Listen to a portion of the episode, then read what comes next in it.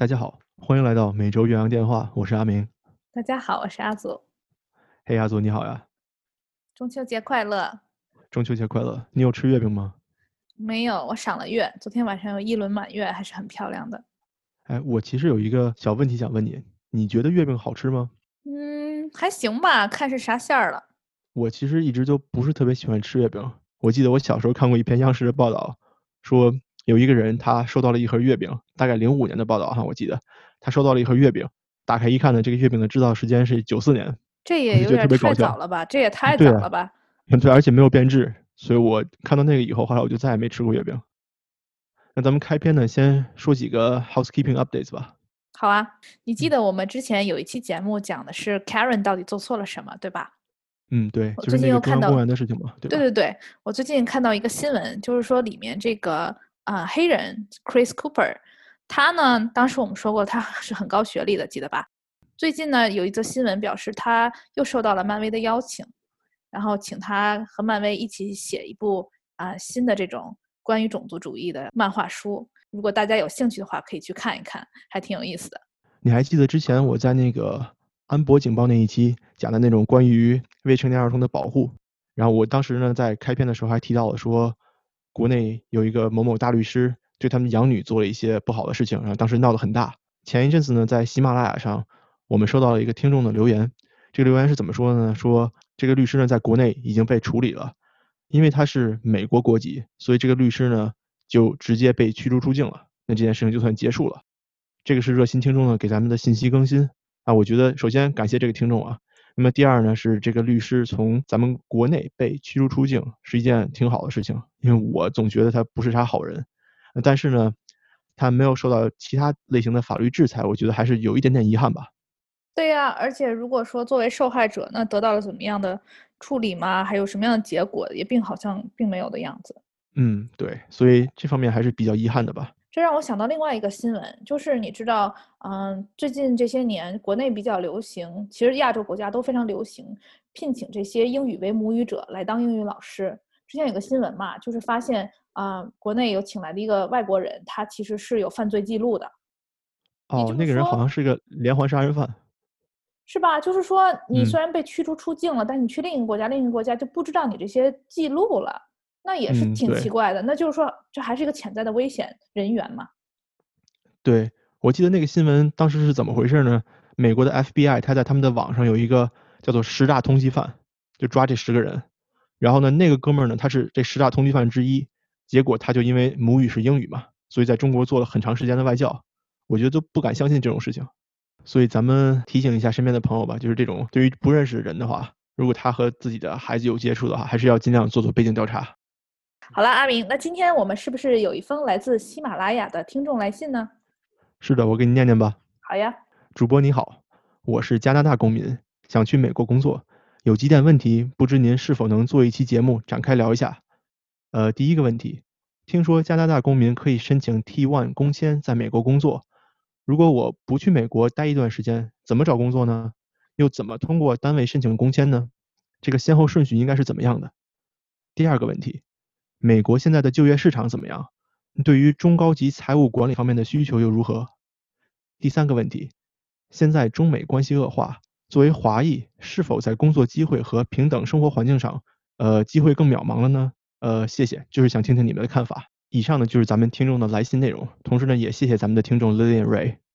那今天咱们就来聊一聊美国的就业市场，以及加拿大公民到底是怎么样可以来美国工作。嗯，好。对于这个美国的就业市场哈，我有一个朋友在纽约做关于财经、金融和经济方面的记者。那我问了问他，他给我的信息是什么呢？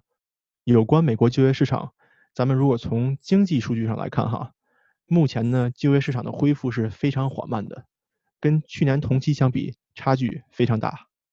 呃，近几周以来呢，首领失业救济金的人数，首领就是第一次领失业救济金的人数呢。和持续领失业救济金的人数，实际数据都比预期要高很多。但是根据疫情巅峰时期，也就是说今年的三月到四月，跟那个时候的数据相比呢，已经有了很大的好转。还有一些人的这个想法是，呃，因为现在美国正在进行呃总统的换届选举嘛，有些人在问说，那大选结束以后会不会这个情况会有改观呢？那我这个当记者的朋友跟我说，是的，是这样的。十一月大选结果的主要影响呢，应该是在这个财政刺激方案上面。呃，几周之前呢，美联储的这个主席鲍威尔发表演讲的时候，就也在呼吁说要尽快出台这个经济刺激方案。那么我想，这个大选结束以后呢，这方面可能会有一些变化。昨天我还看到一个新闻，就是说，因为刚刚过了九月底嘛。所以有一些非常非常大的公司又开始了新一轮的裁员，因为说这个疫情还在不断的持续，所以很多行业可能它真的没有办法维持运转。比如包括迪士尼，你懂吧？就相当于这种游乐园，你需要有这种娱乐业呀，需要人过去的这种，在短时间内还是无法迅速恢复，因为现在迪士尼乐园还是一个关闭的状态，包括航空公司。也也是进行非常大的范围的裁员。另外呢，比如说你想想，大家都比如在家工作呀，开车的也少了，对不对？旅游的也少了，所以相对石油公司这边也不太景气。另外呢，就是身边也有朋友，其实最近在考虑换工作嘛，而且说最近其实都已经找了一年工作了，都没有能有机会换到工作。当然，这也要看你在哪一个行业。我们两个有一个共同好友嘛，我看到他是在这个也是做码农，跟你一样打字员这种工作，对吧？我就看他有从一个非常大的公司跳到了另一个公司，所以我觉得还是要看行业，有一些东西是在这个时刻是非常需要的。首先啊，我强烈抗议“打字员”这个词。呃，那我也说一下我知道身边的朋友吧。你抗议也没有用，我们的小广告上你你就是打字员啊。行吧，咱先说内容哈。呃，阿祖，你知不知道有一个公司叫做 Trip Advisor？知道。用过没？用过吧？那必须啊。那这个公司呢，它的总部就在我们我们麻省这边。像今年呢，在我公司哈，有些朋友他在早期就一月份和二月份的时候呢，跳槽就跳到这个公司了，TripAdvisor。但是呢，这个公司因为它主打的是这些旅游的信息服务业务嘛，嗯，所以在这个疫情过程中呢，它的裁员就裁得非常非常厉害。本来这个公司的员工福利是特别好的，但是呢，有些朋友我认识的，一月份、二月份跳槽过去了。啊，结果一个月之后马上就被裁掉了，其实很惨。特别同意你说的，像关于这个行业的不一样，对这个就业机会也是非常不同的。像现在我们身边，我还有一些认识的朋友，他们会有这个 Facebook 的面试啊，有比如说谷歌的面试啊，就这些，我感觉相对于这种科技公司来说，他们很多员工能够在家工作，那么他们呢，呃，也不是一个能够受到这个疫情影响很大很大的地方。那，所以这些公司之间的人员流动还是比较频繁的。那机会呢也不会少很多。对，我同意，还是看公司性质，对吧？嗯，对。大家还可以参考我们往期的节目《大小公司对比》，也就是说，其实公司的规模也和这种工作机会有着很紧密的关系。你觉得呢？嗯，说的非常对。我记得在那期里面呢，我们也和咱们的嘉宾小白做了一下这种大公司和小公司之间关于裁员的对比。所以，其实，在小公司的话，我们也说过了，需要多种技能，或者说，嗯，其实，在你这个位子上的人，可能本身已经很少，已经足够，所以可能被 laid off 的机会会比较小。但是在大公司呢，就是这个可以做同一类型的工作人，可能已经非常多了，对吧？嗯，对。好了，那这就是关于美国目前就业市场，咱们两个的一个呃个人感受，其实，对吧？如果我们的听众朋友还有什么，嗯，不同的分享也欢迎告诉我们，因为大家都在不同行业的工作嘛。嗯，好，那咱们看下一个问题好不好？好啊。听说加拿大公民可以申请 T1 工签在美国工作，但如果我不去美国待一段时间，怎么找工作呢？又怎么通过单位申请工签呢？这个先后顺序应该是怎么样的？嗯，在我的公司呢，我之前有 manage 过那些加拿大来的学生，就他们是相当于暑期打工这样的，对，国际生来这边工作的。其实和咱们之前找工作的情况差不多，也是先找好工作，申请签证，再过来。这些学生呢，他们也没有说之前有过什么先来先来美国，在美国当地找工作住一段时间，找到工作以后再申请工签，也不是这样的。人家也是在，嗯，比如说多伦多呀，或者其他他们住的地方或者上学的地方，先找好工作，再申请签证，再过来。我在读研究生期间。工作实习的时候也认识了一位加拿大公民嘛，他那个时候是在哥伦比亚大学读书，所以跟你刚才说的一样，也是国际生。但是他现在因为之前没有抽到签嘛，所以他现在已经回到加拿大，在加拿大工作。所以我就跟他聊了一聊，问了一下这个情况嘛。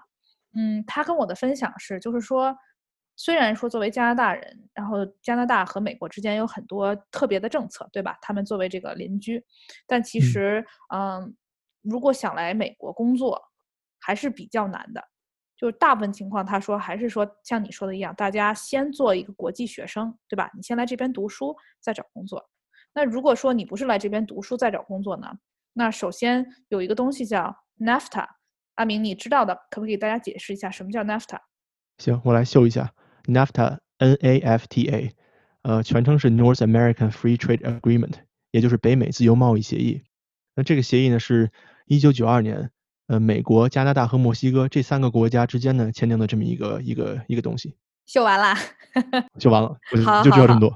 对对，行好，谢谢你啊。对，确实呢，所以就是说，它这个贸易协定其实就是有规定。我有看到有人说大概是六十种职业哈，也就是说，如果你想通过不是通过 H1B，而是通过这个 NAFTA 的方式，你必须要是你的职业必须属于它的这个职业限制范围内。对吧？嗯。然后第三呢，你还需要有这些本科学历。最重要一点就是说，你的工作最好是无可替代的。也就是说，那既然如果美国人可以做你的工作，那为什么我要一个聘请一个呃国际学生，对吧？或者说加拿大人来做这个工作？嗯，对。我觉得最有意思是他跟我分享一下他的嗯姐姐，就目前因为也是加拿大人嘛，他在美国这边工作，我就问了问他说，那他姐姐是怎么样找到工作的？嗯，首先呢。跟刚才我们说的一样，他姐姐也先是说在美国这边上学，第二呢，他是在这边是做新闻行业的。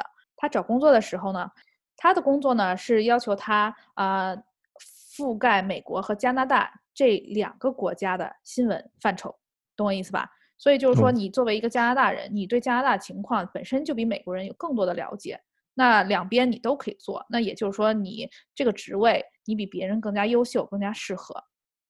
当然了，另外一方面就是说，当时很多年前了吧，H1B 的名额其实是比现在多的，也就是说竞争力没有那么大。这是我了解到的一个案例哈，就是说这个案例我们可以啊看到，就是说他这个工作，他在这份工作中的不可替代性是十分强的。嗯，对，阿祖，我想说关于这个不可替代性哈，我听到过一些信息，比如说像咱们的这类职位，咱们也是工作签证过来上班的嘛，对吧？对。如果咱们的岗位能够被美国人替代，那是不允许雇咱们的。那但是呢，这块其实它是一个比较灰色的地带。我这个岗位如果想招我的话呢，他要把这个岗位先挂到网上或者挂到某个地方，呃，公示一下。如果没有美国人来申请的话，才可以招我。那具体说你怎么公示，挂到哪儿，被什么人看见呢？好像没有太多的这方面规定。所以我想说的就这也是一个比较灰色的地带。真的非常灰色，而且这个还需要有专业律师的协助嘛。所谓专业律师呢，就是说他非常懂到底是怎么样描述你这个职位，到底怎么样把这个广告抛出去，对吧？嗯，对。而且我想跟你说，就是我自己碰到过一次，就是我看到一个工作招聘，但说实话，我认为它可能不是一个真的工作招聘，我感觉他很可能就是像你说这种，他就是把这个东西挂出来了而已。因为你挂出来了，那别人来发申请，你不理嘛？那谁知道你理还是不理呢？所以，关于这个特殊职业的不可替代性，我觉得咱们也可以不用太放在心上，注意一下就好了。那咱们再说回来啊，刚才咱们提到了身边很多加拿大公民来美国工作的途径呢，是通过留学，对吧？和咱们本身是一样的。但是如果不通过留学的方式，加拿大公民能不能找工作呢？其实的方式也很简单，也就是说你在网上搜索这个工作机会嘛，对吧？对。那这和咱们。平常申请工作也是一样的，你现在网上搜，那现在互联网这么发达，你也可以通过网上申请，通过视频面试，那这个是没问题的。那在关于签证这方面呢，每个公司他也会说，我对招国际的员工有没有限制？那比如说有的公司就会说，说我不可以 sponsor 你的工作签证，就是 H1B，我不可以 sponsor 你，那所以所有的国际申请者就不能申请了嘛，对吧？那但是呢？有的公司也会特别标注说，加拿大和墨西哥的公民，对他们是可以申请的，他们可以通过这个这个 T N 签证来到美国。所以呢，咱们加拿大公民在申请美国工作的时候呢，就注意一下这个就可以了。嗯，啊，根据我的了解呢，其实 T N 和 H 1 B 签证还是有一些不同的。首先呢，就是 H 1 B 大家都知道，这种美国的工作签证每年是有数量限制的，对吧？也就是说，这就是为什么我们要抽签儿，对吧？但是 T N 签证没有数量限制，就是说啊，你没有这种命运的选择这种感觉，只要是人家愿意雇你，你申请好了，那你就有，不用担心这个问题。第二点呢，T N 签证的优势在于它可以无限次数的延长，不像是 H 1 B，对你只能说三年，然后再延长一次，再三年，那你最多就六年。但是如果你作为加拿大公民，你走 T N 这个路线的话呢，你有着更长的工作机会。但是反面呢是什么？就是 T N 签证啊，根据我看到的信息，这个大家可能还需要再仔细的啊问一下律师。就是我了解的是，它不可以作为绿卡的过渡，也就是说，它真是一个纯工作签证。就人家会认为，移民局会认为你最终还是会回到你的国家加拿大的。也就是说，它是一个非移民签证。但 H 1 B 其实是这种叫双向啊双向签证，就是说你可以把它当做一个以工作为目的的签证，同时持有 H 1 B 工作签证的。人也可以有移民倾向，也就是说，之后你可以用它来过渡申请绿卡，对吧？嗯，但是你也看到了，这是他们之间的一个对比。嗯，另外一个点就是金钱上的，H1B 工作签证的申请费用会比 TN 签证更高一些。虽然说这个是按理说是应该雇主来啊支付，但是说，但我们为什么要考虑呢？就是说那。你要考虑，如果是一个小公司，雇主是否愿意，所以这是一大概一个两方面的对比。我觉得还是，如果作为加拿大公民想来美国工作，还是你看至少有两条选择，还挺好。咱们的听众呢还问了一个问题，呃，他是这么说的：你对于中高级财务管理方面的需求如何？说实话哈，我是不太懂这个中高级财务管理到底是什么样的职位。呃，您具体说的是，比如说像那些金融公司的职位呢，还是说任何一个公司？对于财务管理这些职位，呃，这个我不太明白。但是我说一点我身边看到的事情啊。好啊。呃，现在呢，这些在任何公司，尤其是我了解的科技公司，他们的在他们之中的中高级管理人员，呃，之间的流动性还是很大的。尤其是最近，比如说我们公司就有很多，嗯，中高级管理人员的呃流失，也新雇了一些。所以说和这个基本的工作市场还是相关的。就是说，呃，不管你是。一级的、二级的这种员工，还是说高级的管理人员，在受到疫情影响不太大的这些行业里面呢，它还是有这种流动性的，那肯定需求也不会小。好，那咱们现在说第三个问题：现在中美关系恶化，作为华裔，是否在工作机会和平等生活环境上更渺茫了呢？阿明，你你先说说吧，你在美国待的时间更久。呃，我觉得哈，美国这个社会对于华裔的这种可以说歧视吧，可以说区别对待。呃，这个一直以来就有，也并不是因为疫情才开始出现的。而且，比如说美国总统川普，他经常会提到说这个中国病毒，中国病毒，对吧？那为什么呢？就是想把这个事情的责任，呃，推到中国这边。那很多人会去批评他说，你这么说的话，可能会对在美国的这个华裔造成一种歧视。但我觉得你说他说的这个事情，谁会去上他的当？我觉得哈，能够相信他的呢，都是一些思想会比较极端的，或者说呢，受教育程度。对，不是特别高的人才会去听他说这些话，呃，由他说这些话对美国的华裔有偏见，我觉得都是这些人。那我身边呢，或者阿祖你身边的人，可能都是一些受教育程度比较高的，对吧？对对对。嗯，那么这些人呢，对吧？思维也不会说轻易的被这种网络上的言论而嗯而影响。对对对，他应该跟有自己的判断。嗯，所以在这些圈子里面呢。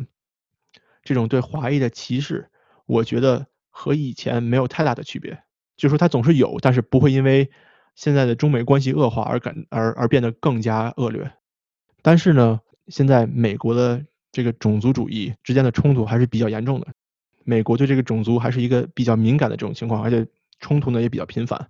那所以说，这个大环境可能会对怀疑有一些影响，就你心情可能会很不好，你经常会看到这种事情。对于咱们的听众来说，你想不想？在这么一个大环境之中来工作啊，这可能是你自己的选择。但我也想分享一个积极的面哈，就是我觉得就像你说的，现在种族主义不断攀升这个情况下，很多公司在强调这个多样化，对吧？种族多样化。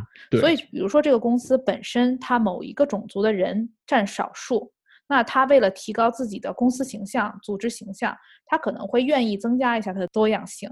所以呢，虽然说有这种这种关于 job discrimination 的明确规定，对吧？就是说不能因为啊你有某个肤色、某个种族或者你的身体有任何情况，我就不给你工作机会。但是我觉得很难免，这些公司和组织，它为了提高自己的种族多样性，更多的或者更容易的偏爱一些它比较少的种族。这只是我的一个个人的想法哈。阿祖这点说的特别好。我简单总结一下我的理解哈，那我觉得现在在这种大环境下呢，可能在咱们的工作上，嗯，区别不太大，甚至在某些情况下可能还会有一些利益，因为大家可能更重视这个种族之间的矛盾和区别。但是呢，另一方面呢，在生活上就可能遇到那种让你比较反感的情况，比如说你去超市是吧？那人家看你是个亚裔，可能对亚裔本身就有仇视，再加上这种社会的鼓动。嗯，他可能会是吧，对你说一些过激的言论，这都是有可能的。所以在生活上，也许你会遇到一些比较烦心的事情，但是在职场上，我觉得情况还不算太坏。嗯，我同意。而且在生活上，你就说不好了。嗯，对。那今天我们就分享了一下现在美国的就业市场到底是怎么样一个情况，以及对于亚裔和华裔是否乐观的这么一个呃个人想法。那希望这些信息呢，能够对咱们的听众有一些帮助。另外呢，我也想打一个广告，大家可以在喜马拉雅、Spotify、Apple Podcast，也就是苹果的播客，还有微信上都可以找到我们。欢迎大家给我们留言或者来找我们玩儿。如果大家想联系我们呢，也可以通过喜马拉雅上的留言或者发 email 到每周原阳电话全拼 @gmail.com，我们都会看到的。对，谢谢大家的支持，那我们下周再见。拜拜。拜。